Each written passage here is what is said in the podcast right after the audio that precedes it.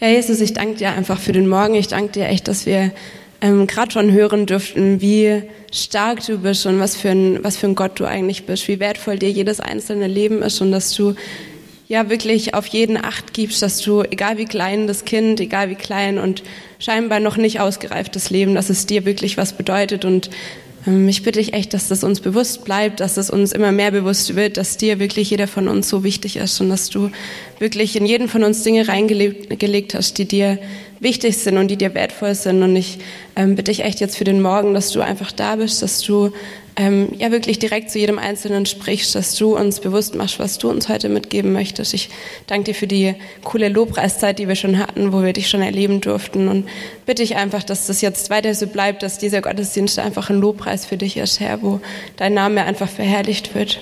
Amen. Amen. Genau, auch von mir nochmal ähm, guten Morgen. Ganz kurz, ich bin Amy, ähm, studiere gerade in Tübingen, für die, die mich nicht kennen, bin gerade mal wieder da ähm, und freue mich, dass ich zu euch reden darf über die Jahreslosung dieses Jahr. Ähm, der Hans hat es vorhin schon gesagt, ich durfte schon letztes Jahr über die Jahreslosung predigen. Weiß noch jemand, was die war? 2019. Genau, suchet den Frieden und jaget ihm nach. Sehr gut.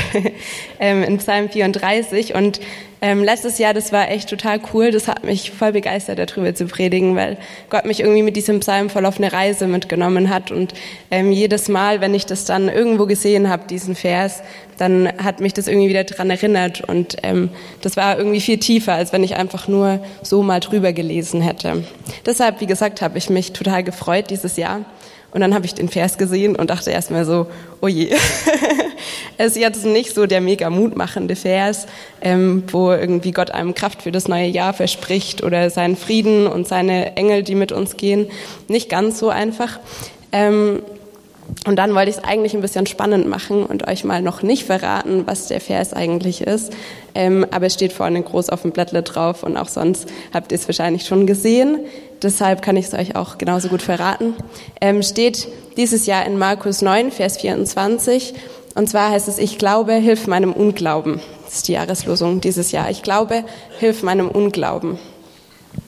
Genau, dann habe ich mich angefangen, ein bisschen intensiver damit auseinanderzusetzen, ein bisschen ähm, ja, mehr den Kontext zu lesen, mich irgendwie schlau zu machen, in irgendwelchen Büchern drüber zu beten ähm, und habe versucht, irgendwie rauszufinden, was der Vers uns heute sagen möchte ähm, und möchte euch heute so ein bisschen mitnehmen auf die Reise mit diesem Vers, ähm, auch ein klein wenig auf die Reise, auf die ich mich in den Predigtvorbereitungen gemacht habe.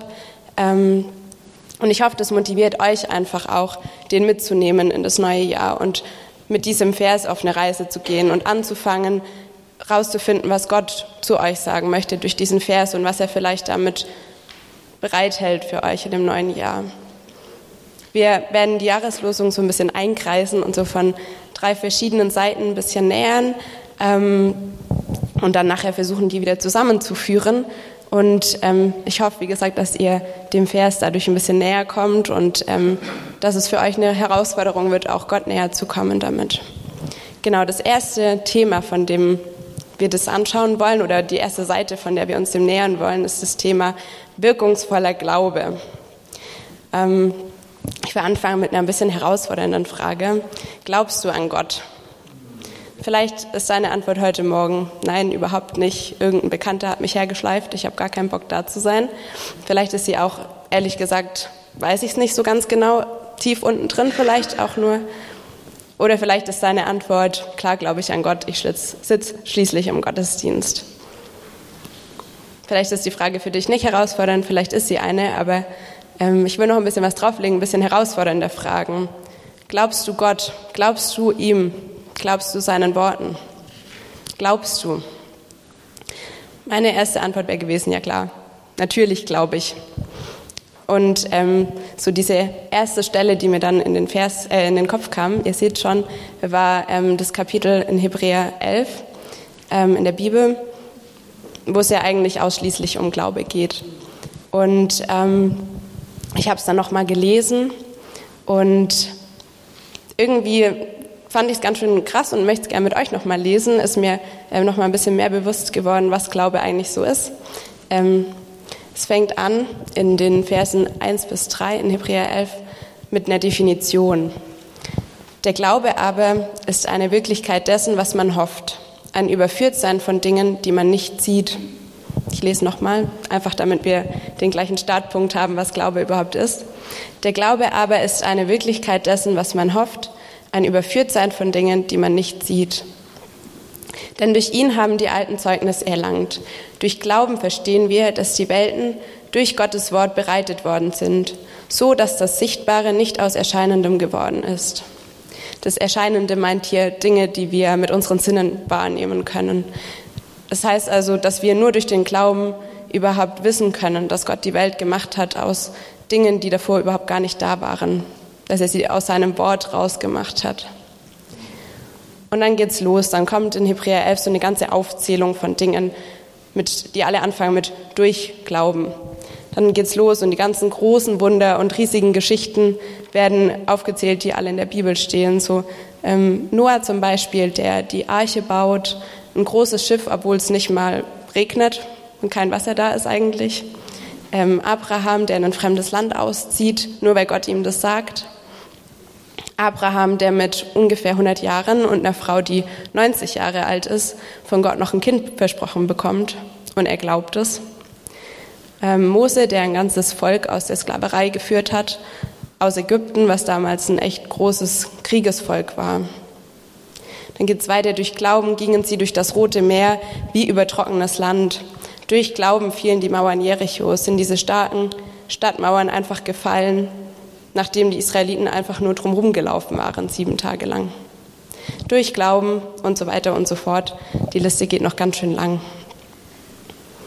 Ich finde, wenn man den Text liest in Hebräer 11, dann denkt man einmal so, wow, Glaube kann richtig viel bewirken oder ist richtig, richtig stark, was der alles kann. Und dann vielleicht so ein kleiner zweiter Gedanke, wenn das der Vergleich ist, ist mein Glaube dann überhaupt groß genug oder wenn das der Maßstab ist, glaube ich dann überhaupt richtig so?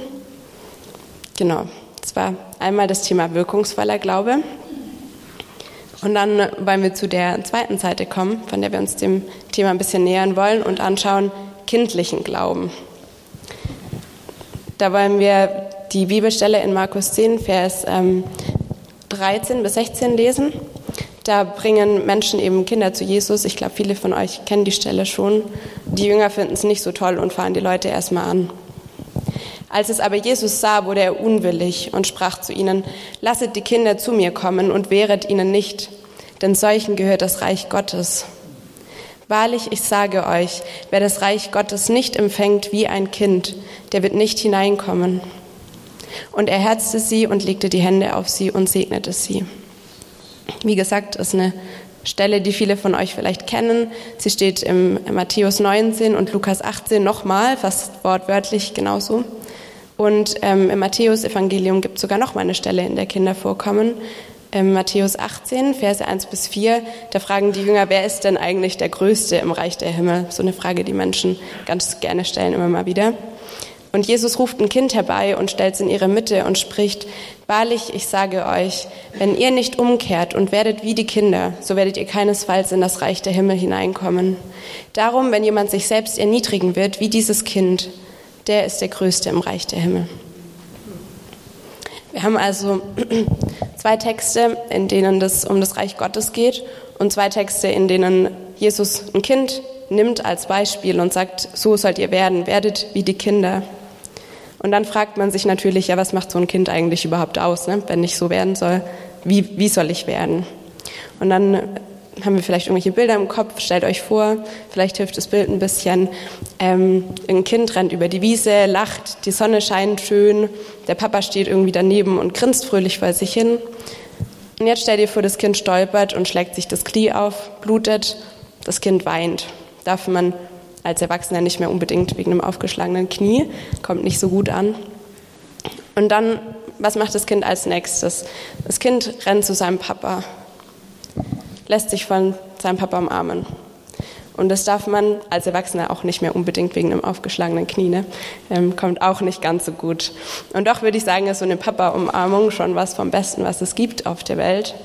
Vielleicht erinnerst du dich noch dran, wie du ein Kind warst, wie ähm, überzeugt davon, dass dein Papa wirklich alles in Ordnung bringen kann, dass dein Papa generell alles kann. Ähm, Und dass, wenn du von deinem Papa umarmt bist, dann ist alles in Ordnung.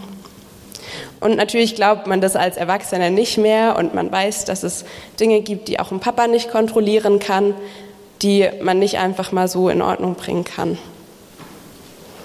Und vielleicht war es bei dir auch ganz anders. Vielleicht hattest du gar keinen Vater oder zumindest keinen liebevollen Vater. Vielleicht kennst du die Papa-Umarmung gar nicht. Und vielleicht hast du generell noch nie geglaubt, dass dein Papa alles so einfach in Ordnung bringen kann. Und falls es euch aufgefallen ist, da sind wir wieder beim Wort Glauben. Die Bibel sagt in Johannes 1, Vers 12, so viele ihn aber aufnahmen, denen gab er das Recht, Kinder Gottes zu werden, denen, die an seinen Namen glauben. Das heißt, wenn du an Gott glaubst, dann bist du sein Kind. Und Jesus sagt über Kinder, solchen gehört das Reich Gottes. Gott fordert uns also auf, zu ihm zu kommen als sein Kind und wie ein Kind. Auch mit einem aufgeschlagenen Knie, auch mit einer Rotznase und vielleicht einer völlig matschigen Hose. Und uns von ihm einfach umarmen zu lassen und bei ihm zu sein und zu glauben, dass in dieser Papa-Umarmung von unserem himmlischen Vater wirklich alles in Ordnung ist und wirklich zu glauben wie ein Kind, dass er alles kontrollieren kann. Genau, das war jetzt einmal wirkungsvoller Glaube der kindliche Glaube. Und jetzt kommen wir zum dritten Thema oder der dritten Seite, die wir uns anschauen wollen, ähm, ehrlichem Glauben. Wir gehen im Markus ein Kapitel zurück und kommen zu dem Jahreslosungstext Markus 9, Verse 14 bis 29. Da war Jesus gerade mit ähm, Petrus, Jakobus und Johannes unterwegs. Und sie kommen zurück zu diesen übrigen Jüngern, die eben nicht dabei waren, und sie kommen zurück in ein bisschen eine Chaos-Situation. Da war eine ähm, große Volksmenge. Die Jünger streiten gerade mit den Schriftgelehrten. Und ähm, Jesus kommt, die Volksmenge sieht ihn und dann steht, sie erstaunten sehr und sie liefen herbei und begrüßten ihn. Und Jesus fragt natürlich erstmal, worüber streitet ihr? Und ein Mann aus dieser Volksmenge tritt hervor und erklärt, dass er einen Sohn hat, der von einem stummen Geist besessen ist und er beschreibt, was dieser Geist so macht, dass er seinen Sohn ergreift, ihn zu Boden zerrt und beschreibt sehr bildlich und er schäumt und knirscht mit den Zähnen und wird starr. Und ich sagte deinen Jüngern, dass sie ihn austreiben möchten und sie konnten es nicht. Jesus reagiert dann ein bisschen anders als total mitfühlend erstmal. Er regt sich auf über das ungläubige Geschlecht, über seine Jünger, die eigentlich schon echt lange mit ihm jetzt unterwegs waren und es trotzdem nicht hinkriegen, den Geist auszutreiben und befiehlt dann, bringt ihn zu mir, bringt diesen Jungen zu mir.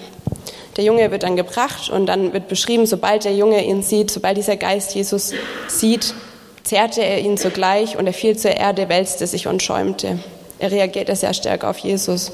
Und Jesus fragt dann bei diesem Vater währenddessen, während der da so auf dem Boden liegt, noch ein bisschen bei dem Vater nach, ganz ruhig. Und es stellt sich raus, dass ähm, der Junge das schon seit seiner Kindheit anhat ähm, dass er von diesem Geist schon ins Feuer und ins Wasser geworfen worden war, weil der Geist versucht hat, ihn umzubringen. Und dieser Vater fleht zu Jesus, aber wenn du etwas kannst, so hab Erbarmen mit uns und hilf uns. Und Jesus spricht, wenn du das kannst, dem Glaubenden ist alles möglich. Sogleich aber schrie der Vater des Kindes und sagte, ich glaube, hilf meinem Unglauben.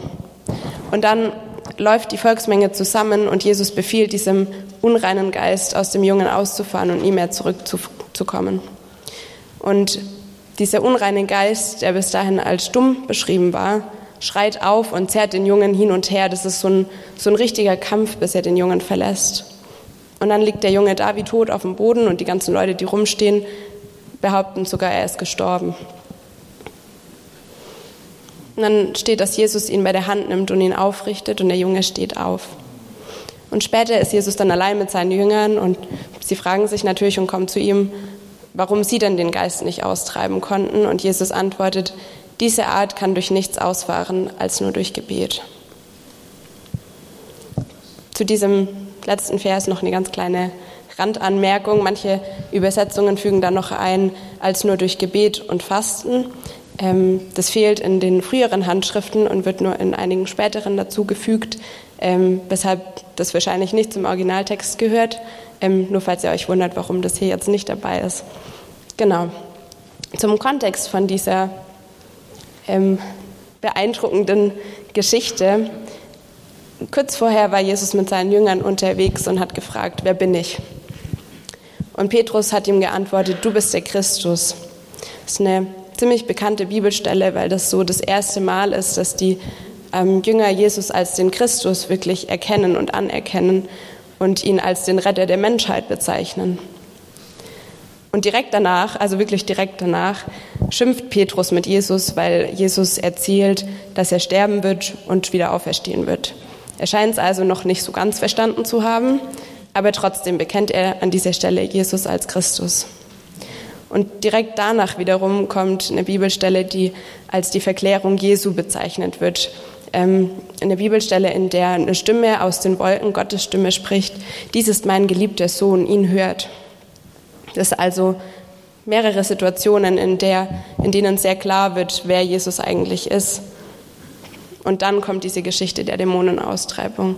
Wir haben also auf einer Seite Jesus, der hier als heilig, als allmächtig, als Sohn Gottes und als Christus dargestellt ist. Und auf der anderen Seite haben wir absolutes Chaos, als er zurückkommt. Die Jünger streiten mit Schriftgelehrten. Der Vater war mit einer Hoffnung zu diesen Jüngern gekommen und die Jünger konnten absolut nichts ausrichten.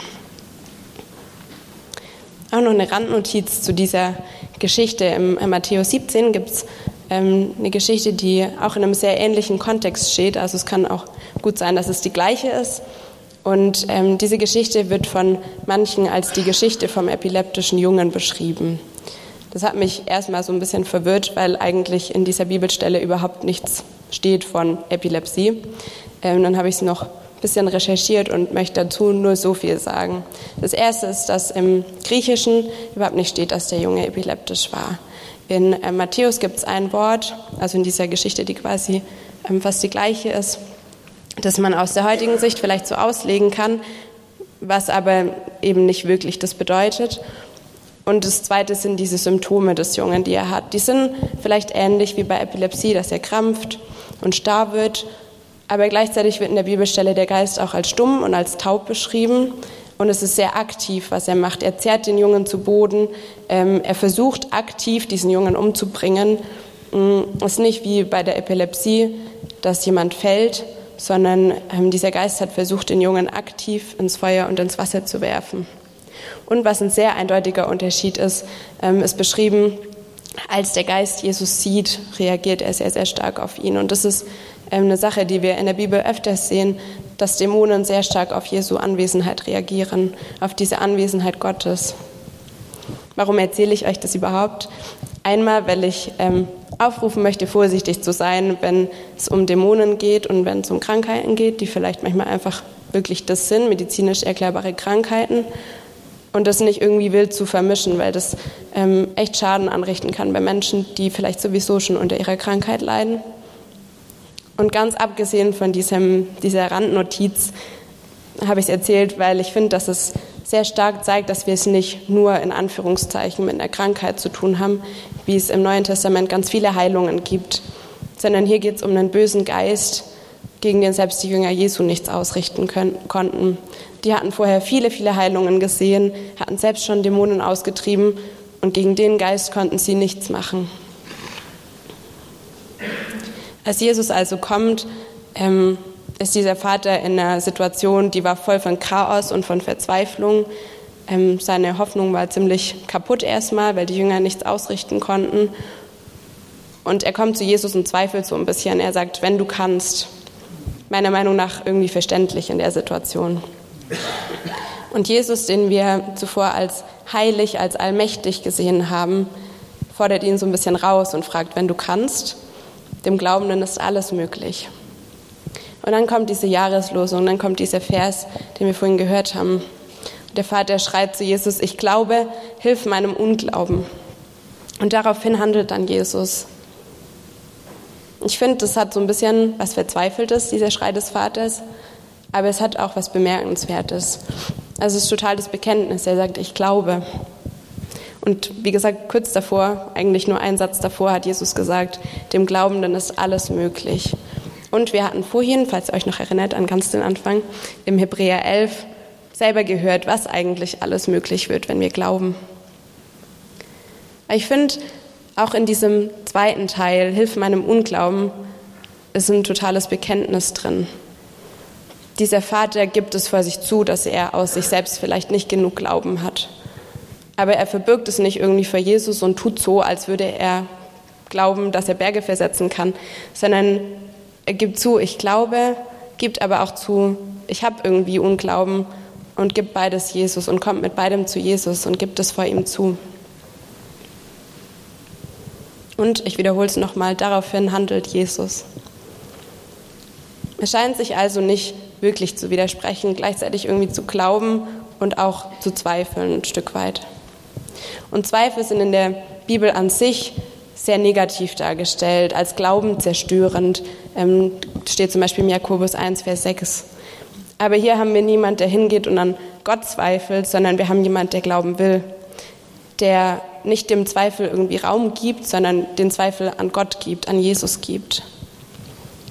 Es scheint also darum zu gehen, dass wir zu Jesus kommen und beides ihm geben, beides Gott abgeben. Das Gleiche sehen wir eigentlich auch nochmal an dieser Antwort Jesu auf die Frage, warum die Jünger denn den Dämon nicht austreiben konnten. Er sagt, durch nichts als Gebet kann man diese Dämonen austreiben oder diese Art. Da geht es wieder darum, dass wir zum Vater kommen. Ein Gebet ist ja nichts anderes, als zum Vater zu kommen. In Matthäus 17, wo, wie gesagt, eigentlich die gleiche Geschichte nochmal erzählt wird, antwortet Jesus, dass sie den Dämon wegen ihres kleinen Glaubens nicht austreiben konnten. Der Theologe Hendrickson, der schreibt zu diesen beiden Bibelstellen, Where there is little faith, there is little prayer. Also, wo wenig geglaubt wird, wird auch wenig gebetet. Ihr habt gehört jetzt, aus welchem Kontext Jesus in diese Situation gekommen ist. Ähm, wir haben gehört, dass auch dieser böse Dämon, der für die Jünger viel zu schwer war, für ihn kein Problem war. Die Frage ist jetzt, glauben wir, dass Jesus heilig ist, dass er allmächtig ist und dass auch wenn er in unsere hoffnungslosen Situationen kommt, dass er dann mächtig ist und Sieger ist, dass er sich nicht verändert? Und glauben wir dann genug, um damit zu ihm zu kommen? selbst mit unserem vielleicht zu kleinen und vielleicht Unglauben oder besonders wegen unserem Unglauben. Als ich in den Predigtvorbereitungen für diese Predigt war, hatte ich mit einer Freundin ausgemacht, an einem Sonntag zu telefonieren. Wir waren nach dem Abi zusammen im Ausland und war ein bisschen witzig. Wir hatten so einen Videochat und wir haben uns einfach beide erstmal angestarrt, so fünf Minuten, weil wir uns seit über zwei Jahren nicht mehr gesehen haben. Und dann hat es aber richtig gut getan, mal wieder mit ihr zu quatschen. Und ähm, ich erzähle euch das jetzt nicht, weil das irgendwie total witzig war oder so, sondern aus dem Grund, warum das so gut getan hat, mit ihr zu reden. Nicht, weil sie irgendwie weißer wäre als Salomo und mal kurz alle meine Probleme gelöst hat, so als ich sie ihr die, die erzählt habe, sondern aus einem anderen Grund. Wir haben so telefoniert, sie hat mir so aus ihrem Leben erzählt, ich habe ihr erzählt, was mich gerade so beschäftigt, womit ich zu kämpfen habe. Und ähm, dann hat sie einfach mal kurz gebetet, so mit einem Gespräch. Nicht so, wie ich das vielleicht machen würde, so ich bete jetzt kurz oder wenigstens so die indirekte Ankündigung, lieber Vater im Himmel, dass man sich so ein bisschen drauf einstellen kann, sondern einfach so, wie wenn Gott daneben sitzt und sie jetzt sofort kurz mal mit ihm reden muss. Und ich habe das schon gekannt so. Sie hat das früher schon immer gemacht. Das hat mich früher schon manchmal herausgefordert, äh, wenn sie einfach angefangen hat, laut zu beten. Manchmal sind wir aus der Tür gegangen, so aus dem Tor. Und dann hat sie einfach kurz so, ja, bitte beschützt uns heute, lass uns schnell ein Taxi finden und lass uns ein Segen sein. Amen. Und dann war das irgendwie gut. Und ähm, ich fand das irgendwie eine coole Angewohnheit, hatte schon versucht, mir das selber so ein bisschen ähm, anzugewöhnen. Aber diesmal hat es mich irgendwie richtig beschäftigt. Ich bin danach dann noch in Tübingen in Gottesdienst, der ist ja immer abends bei uns. Und ähm, ich habe mich die ganze Zeit gefragt, was daran mich eigentlich so beschäftigt. Wie gesagt, ich kannte das ja schon. Und dann hatte ich das Gefühl, als hätte Gott mir irgendwie schon sehr eindeutig geantwortet. Dieses mitten im Gespräch einfach zu beten, hat mich irgendwie an ein Kind erinnert, direkt mal kurz den Papa zu fragen, was er davon denkt, zu vertrauen, dass er alles mal schnell in Ordnung bringen kann. Und mir kam diese Bibelstelle mit den Kindern in den Kopf, die wir vorhin gemeinsam gelesen haben. Und mir ist irgendwie klar geworden, dass ich nicht mehr mit jedem aufgeschlagenen Knie sofort zu meinem himmlischen Vater gerannt bin, nicht mit jeder meiner kleinen Sorgen sofort zu ihm gegangen bin. Und ja, ich habe in der Bibel gelesen, Und ich habe gebetet über den Dingen, die mich beschäftigt haben. Ich habe Gott nach seiner Meinung gefragt. Aber ich habe ehrlich gesagt in meinem Herzen so eine Liste gehabt irgendwie von Dingen, die ich nicht verstanden habe. Und wo ich irgendwie dachte, wenn du so ein guter Vater bist, dann hättest du es schon irgendwie anders machen können. Und das war jetzt auch nicht so, dass mir das nicht bewusst gewesen wäre, dass diese Liste so ein bisschen da war. Ähm, ich habe mit Gott drüber geredet, habe ihm das sogar gesagt, habe ihm gesagt, was mir nicht so ganz gefällt, an was er so tut, ähm, habe ihn gebeten, mir wieder mehr Vertrauen in ihn zu geben, dass er wirklich gut ist und dass er seinen Kindern nur Gutes tun möchte. Und trotzdem wäre ich nie auf die Idee gekommen, mit einem Gespräch einfach kurz mal so laut anzufangen zu beten das Gefühl zu haben, dass es so unglaublich dringend ist, dass ich jetzt sofort mit Gott reden muss darüber. Es so dermaßen eilig zu haben, damit zu Gott zu kommen. Vielleicht kennst du das auch, aber so bei den kleinen Dingen habe ich eher immer erstmal selbst versucht, das hinzukriegen, einfach ein bisschen mehr zu geben, mich ein bisschen mehr anzustrengen. Wenn ich irgendwie mega traurig oder ärgerlich oder irgendwas war, dann dachte ich, jetzt beruhigst dich erstmal. Und dann erstmal so ein bisschen Emotionen sortieren und dann zu Gott kommen. Weil ich in meinem Herzen nicht mehr so ganz geglaubt habe, wahrscheinlich, dass Gott sich der Sache sofort annimmt. Und weil mir irgendwie dieses Vertrauen ein bisschen gefehlt hat, dass Gott mal eben so alles in Ordnung bringen kann und dass er es auch tun wird. Aber Gott fordert uns auf, werdet wie die Kinder. Er möchte, dass wir zuerst zu ihm kommen, bevor wir sortiert sind und bevor wir alles wieder irgendwie auf die Reihe gekriegt haben. Und wenn wir jetzt so in das neue Jahr starten, dann möchte ich dir die Frage auch stellen, ob es dir vielleicht manchmal auch ein bisschen so geht, ob du vielleicht bestimmte Themen hast, wo du Gott nicht mehr so ganz vertraust, wo du ja ihm vielleicht nicht sofort hinlegst. Vielleicht geht es dir auch generell so, vielleicht bist du generell nicht mehr so überzeugt davon, dass Gott allmächtig ist oder zumindest, dass er sich sofort um deine Probleme kümmert. Vielleicht bist du auch völlig überzeugt gewesen davon, dass ähm, Gott sich um deine Probleme kümmert. Und dann sind irgendwelche Dinge passiert, die dir nicht richtig erschienen sind, wo du vielleicht dich auch gefragt hast, so, okay, hätte ein guter Vater das nicht anders machen können. Und ich weiß, dass Gott nicht immer alles sofort gut macht, so wie wir uns das vorstellen. Er hat oft eine andere Perspektive und es ist schwierig nachzuvollziehen oft, dann wenn wir irgendwelche schwierigen Situationen haben. Und doch hat Gott versprochen, dass er gut zu uns ist, dass er ein besserer Vater ist, als selbst der beste Vater der Welt es sein könnte. Und das ist vielleicht so eine Spannung, in der wir irgendwie leben müssen, die wir irgendwie auch aushalten müssen, auch in dem neuen Jahr. Und trotzdem möchte ich dich heute auffordern, auch damit zu Gott zu rennen, wie ein Kind zu seinem Vater. Auch mit den Ängsten, die wir vielleicht haben, mit dem Unglauben, mit all dem, wo unser Glaube vielleicht nicht groß genug ist auch mit deinem Nichtglauben zu Gott zu kommen, wie der Mann in der Jahreslosung. Vielleicht sogar zu Gott zu schreien, ich glaube, hilf meinem Unglauben. Ich glaube, das ist das, was diese drei Texte, die wir uns vorhin angeschaut haben, zusammenbringt. Dass wir wie ein Kind zu Gott kommen dürfen, mit allem, mit unserem Unglauben, mit unserem Glauben, auch wenn er uns manchmal zu klein erscheint für die großen Wunder vielleicht. Aber ich möchte euch nur mal erinnern an Hebräer 11 am Anfang.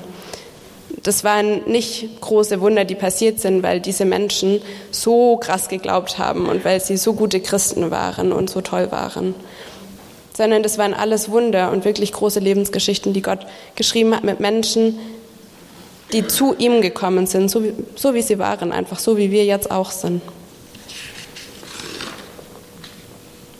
Abraham, von dem hatten wir vorhin auch schon gehört, wird oft als so ein großer Glaubensvater bezeichnet. Abraham hat am Anfang gelacht, als Gott ihm gesagt hat, dass er mit 100 Jahren noch ein Kind bekommen soll, weil er es so überhaupt nicht glauben konnte. Er hat einfach gelacht.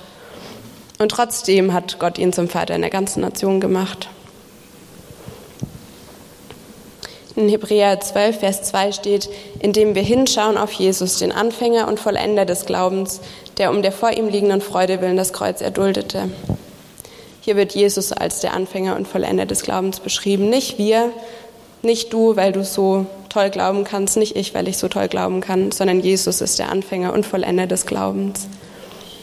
Und ich glaube, das ist auch das, was die Jahreslosung uns wirklich mitgeben möchte in das neue Jahr, dass wir zu Gott kommen, dass wir zu ihm kommen und ihm vertrauen, uns daran erinnern, dass er unser Vater im Himmel ist, dass wir auf ihn wirklich zurennen und uns in seine Arme schmeißen dürfen. Und ich weiß, es fühlt sich nicht gesetzt an, auch nicht nach irgendwie sortierten, logisch denkenden Erwachsenen, überhaupt nicht. Aber das ist doch irgendwie das, wozu Jesus uns so auffordert, wenn er sagt, dass wir werden sollen wie die Kinder dieses absolute Vertrauen in unseren himmlischen Vater, ihm einfach alles zu geben und es dringend zu haben, zu ihm zu kommen und ihn nach seiner Meinung zu fragen. Ihm alles zu geben, unseren Glauben, unser Misstrauen, das wir vielleicht auch haben, unsere Zweifel, unseren Unglauben. Und das ganz unabhängig davon, wie alt du bist, ob du vielleicht gerade in einen neuen Lebensabschnitt startest, ob du dich freust, wohin Gott dich führen wird in diesem neuen Jahr, ob du aufgeregt bist darüber, was Gott alles Großes tun wird. Und auch dann, wenn du vielleicht in das neue Jahr startest und gar nicht mehr weißt, wie es überhaupt weitergehen soll, wie du überhaupt noch dieses Jahr hinter dich bringen sollst. Gott steht da und er wartet einfach nur auf dich und er ist bereit für dich. Die Band darf jetzt auf die Bühne kommen.